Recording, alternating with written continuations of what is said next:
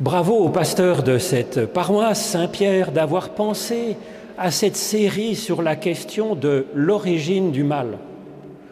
En effet, il est bien possible que diverses euh, prédications chrétiennes, théologies chrétiennes sur cette question aient fait plus d'athées que tous les athées militants du monde. Donc c'est intéressant, à nouveau frais, de réfléchir à cette question que Jésus abordait déjà finalement dans l'Évangile. Et c'est ce que je vous propose de suivre pour ce, dimanche avec la parabole du bon grain et de l'ivraie que Jésus nous offre et qu'ensuite il commente à ses disciples. Alors par rapport au livret que vous avez, j'ai donné, j'ai travaillé une traduction plus littérale et donc que je vais vous lire maintenant. C'est dans l'Évangile de Jésus-Christ selon Matthieu au chapitre 13 à partir du verset 24. Jésus leur proposa cette autre parabole. Il en va du royaume des cieux comme d'un humain semant une bonne semence dans son champ. Pendant que les humains dormaient, son ennemi est venu et il a semé par-dessus des ivraies au milieu du blé et il s'en est allé. Quand l'herbe eut poussé et produit du fruit, alors apparurent aussi les ivraies, les mauvaises herbes. Les serviteurs du maître de maison vinrent lui dire, Seigneur, n'est-ce pas une bonne semence que tu as semée dans ton champ? Comment donc y a-t-il des ivraies? Il leur répondit, C'est un ennemi humain qui a fait cela. Les serviteurs lui dirent, Alors veux-tu que nous allions les ramasser?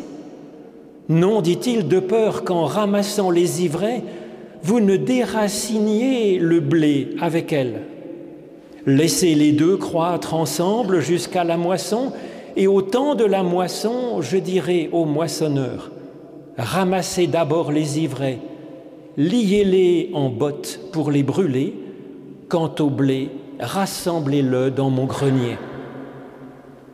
Et un peu plus loin, donc dans ce même évangile, alors, laissant les foules, Jésus revint à la maison et ses disciples s'approchèrent de lui et lui dirent, Explique-nous la parabole des ivraies et du champ.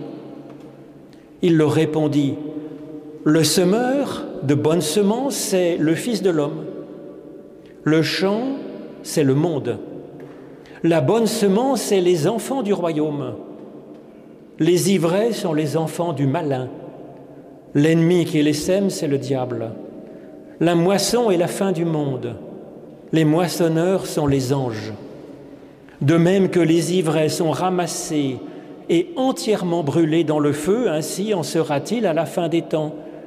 Le Fils de l'homme enverra ses anges, ils rassembleront hors de son royaume toutes les chutes et les sources d'iniquité, ils les jetteront dans la fournaise de feu, et c'est là que seront les pleurs et les grincements de dents aussi.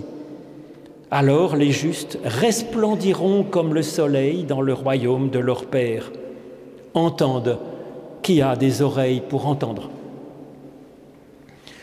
Ô Éternel, par l'étude de nos écritures anciennes, ouvre-nous maintenant à ton souffle de résurrection et de vie, au nom de Jésus-Christ. Amen.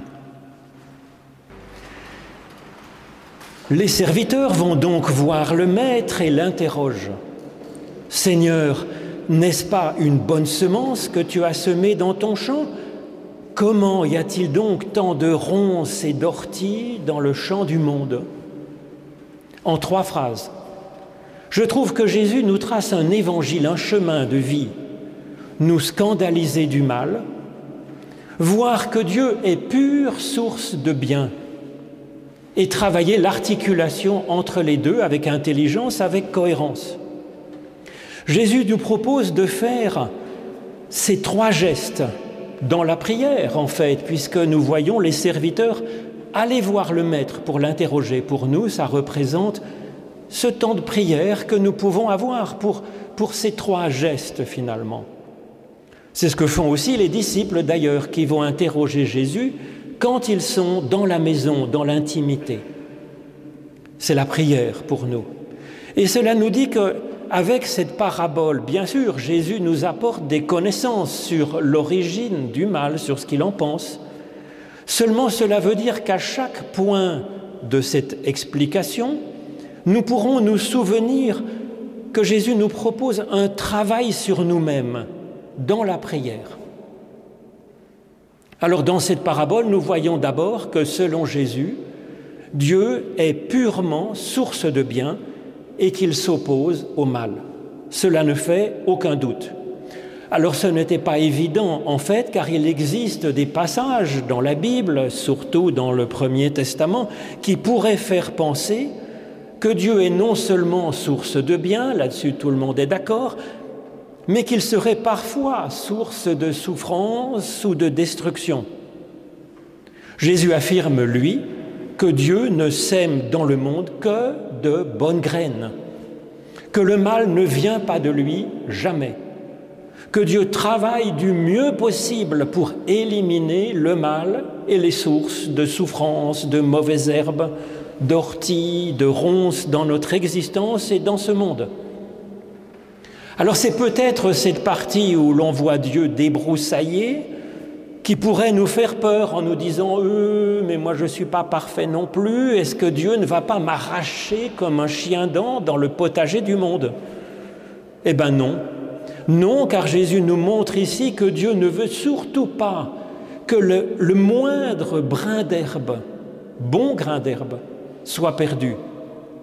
Or, nous dit Jésus, nous avons tous été à la base ensemencé de bons grains de blé par Dieu lui-même. S'il y a du mauvais en nous, ben c'est venu par-dessus, c'est venu après, mais chacun a ce bon fond finalement, qui est sa personnalité profonde, qui est ce qui en nous peut dire je. Et ça, Dieu le gardera toujours, parce qu'il l'aime infiniment. Par conséquent, nous n'avons absolument rien à craindre de Dieu, bien sûr. Au contraire, il nous protège, il nous soigne, il nous appelle à grandir, il nous garde et il nous aide à nous débarrasser de ce qui pourrait venir en nous, nous parasiter finalement.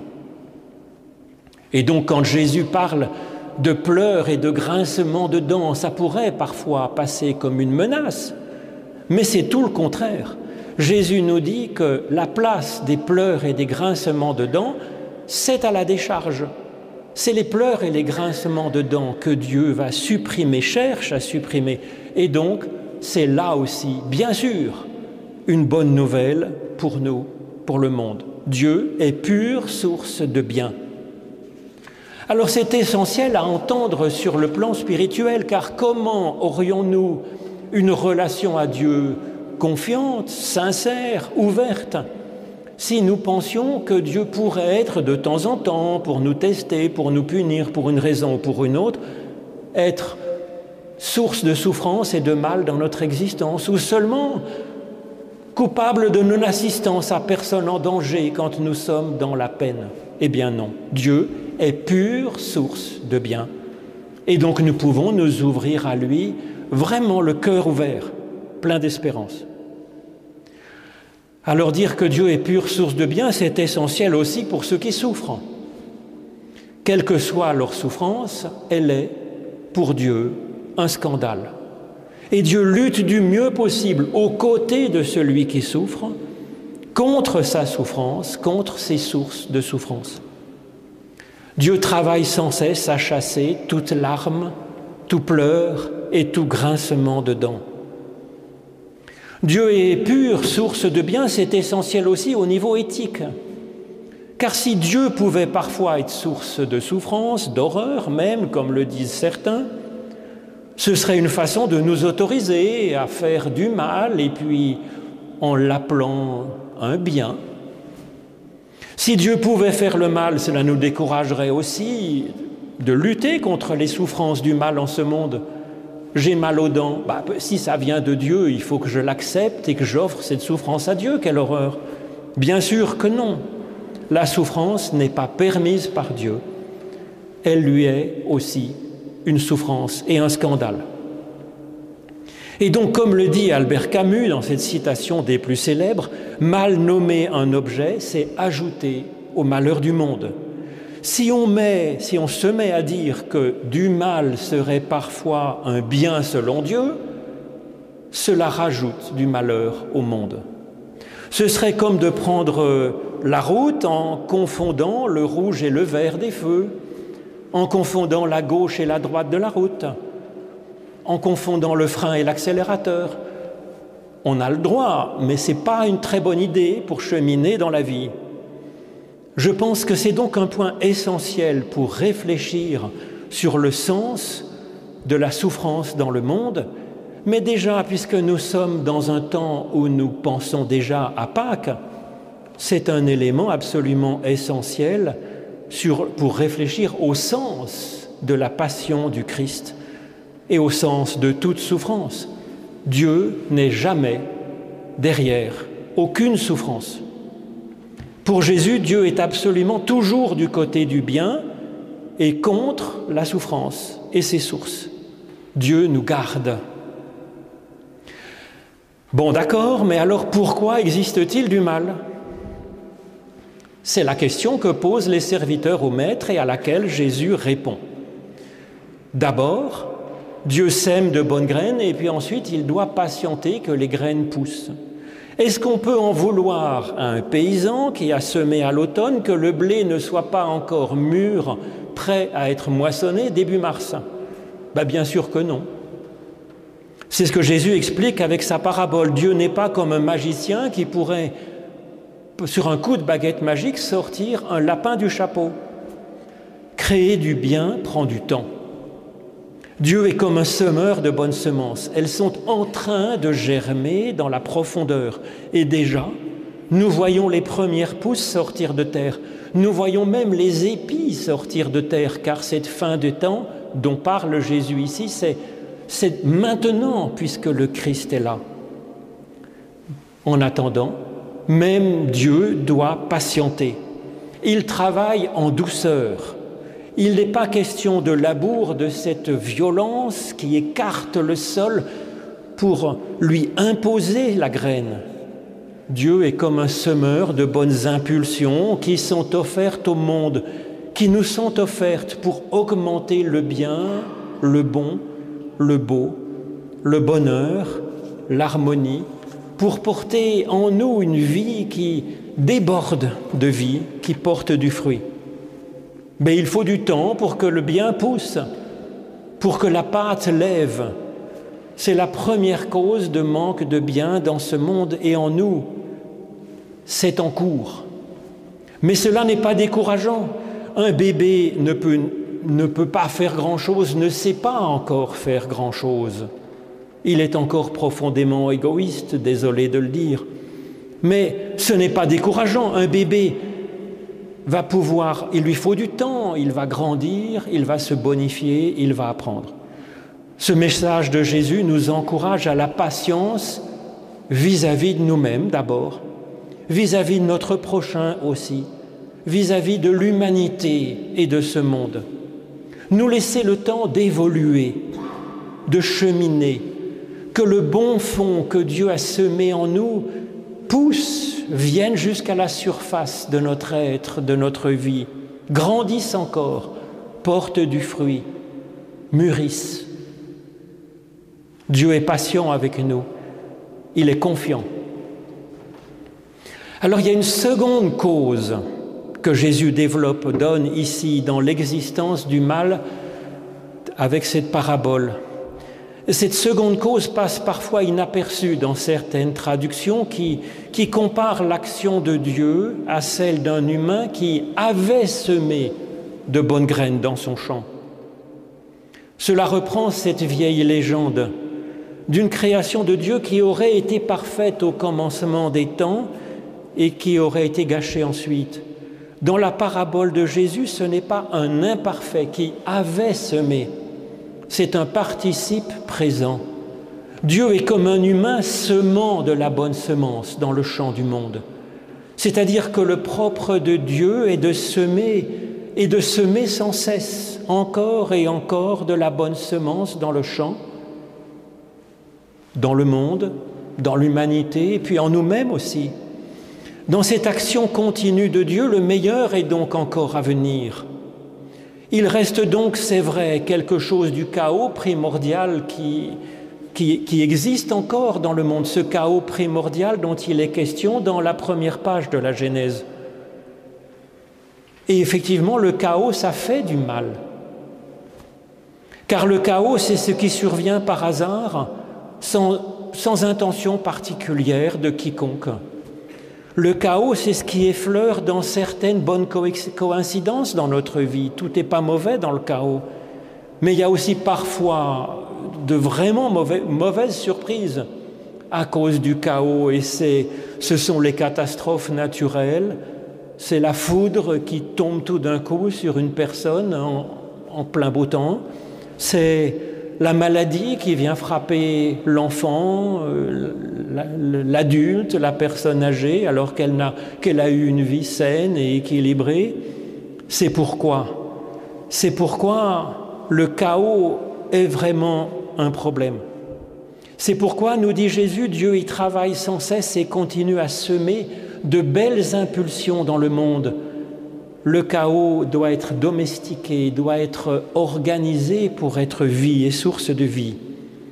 Et donc la seconde source de mal, c'est que la création est encore en cours. Elle est en, en, continu, encore en cours, et Dieu y travaille sans cesse. Il ne lâche rien. Il cherche à intensifier encore son action en nous appelant, en nous formant, en nous envoyant.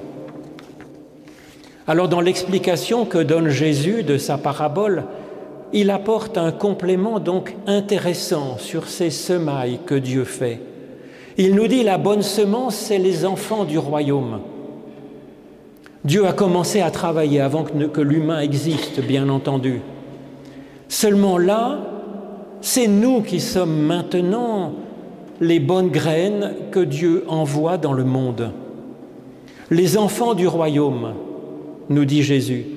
Cela signifie qu'il faut d'abord que Dieu arrive à nous toucher, qu'il nous forme, parce que c'est ça le royaume de Dieu, c'est le règne de Dieu, c'est l'action de Dieu en nous. Il faut ensuite que nous, Dieu nous motive à agir sur tel ou tel sujet, c'est une vocation personnelle. Il faut ensuite que nous ne soyons pas trop maladroits dans la manière d'agir, évidemment. Et c'est seulement alors que nous pourrons bénéficier de quelque chose de bien. C'est ce que Dieu espère, bien sûr, voir arriver grâce à nous. On comprend que ce n'est pas facile, même pour Dieu. D'autant plus qu'il ne sait travailler que dans la douceur, dans le respect de sa créature. Alors c'est ce que Jésus, par exemple, nous propose de travailler dans sa prière. Notre Père qui es aux cieux, que ta volonté soit faite la volonté de Dieu est bonne seulement, nous dit Jésus, elle est loin encore d'être totalement faite sur terre. Cela prend du temps et cela demande une action continue de Dieu jusqu'à la fin des temps, ce qui est pour dans quelques milliards d'années. Dieu continue à agir. Et puis, quand nous disons ces mots, notre Père, nous répondons finalement à cette prière de Dieu qui nous appelle, qui nous espère, car alors, quand nous appelons Dieu notre Père, cela veut dire que nous lui demandons de nous former un peu plus à son image, à sa ressemblance, comme, source de bien dans ce monde, sur cette terre, très concrètement autour de nous. Ensuite, quand plus loin dans la prière, nous demandons Donne-nous notre pain. Eh bien, nous nous rappelons que Dieu n'a pas de stock de pain dans ses greniers, en fait. Il n'a pas non plus de main pour mettre un pain devant la bouche de l'enfant qui meurt de faim, ici ou ailleurs. Et que c'est nous que Dieu envoie pour faire ce genre de travaux urgents. Pour l'instant, j'ai donc parlé d'un certain nombre de causes, effectivement, de mal ou de manque de bien dans le monde. C'est ce que nous dit Jésus, c'est cette action positive de Dieu, action bonne de Dieu face au chaos, face au temps, face à notre inertie.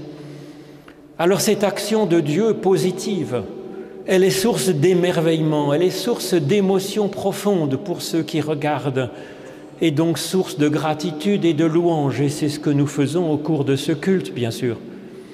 C'est une grande source d'inspiration aussi pour nous, pour notre façon d'agir nous-mêmes aussi dans notre monde, dans nos journées, en semant comme nous pouvons des graines de bien, ayant cette patience, continuant à semer et à semer. Alors la suite de la réflexion de Jésus sur l'origine du mal est un peu moins rigolote, si je puis dire. Jésus évoque un ennemi qui sème de la mauvaise herbe pendant que les humains dormaient, nous dit Jésus. Là encore, le mal ne vient absolument pas de Dieu, ni activement, ni par manque d'attention de sa part, ni par manque d'assistance, bien sûr. C'est nous que Jésus appelle d'emblée à nous sentir gardiens du bien que, Dieu a semé et sème encore dans le monde. Gardiens de notre prochain qui a reçu de cette bonne graine, de veiller dessus et de veiller sur nous-mêmes aussi. Jésus nous encourage donc à veiller. Plus loin, Jésus appelle cet ennemi un ennemi humain, au verset 28. Plus précisément, il s'agit bien sûr pas d'une personne quelle qu'elle soit qui serait entièrement 100% pur ennemi.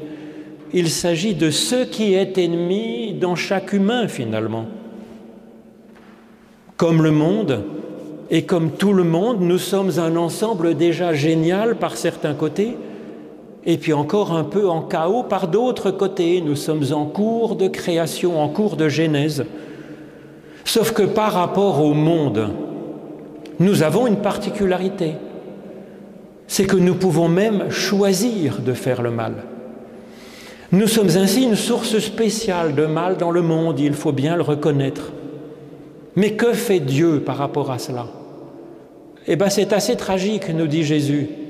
Dieu ne cesse de semer, il patiente que ça pousse, que ça germe, il cherche à nous convaincre, à nous former, à nous appeler, etc. Mais il ne peut pas arracher le mal qui est en nous sans nous abîmer, sans nous violer, sans perdre quelques bons brins d'herbe de notre être profond.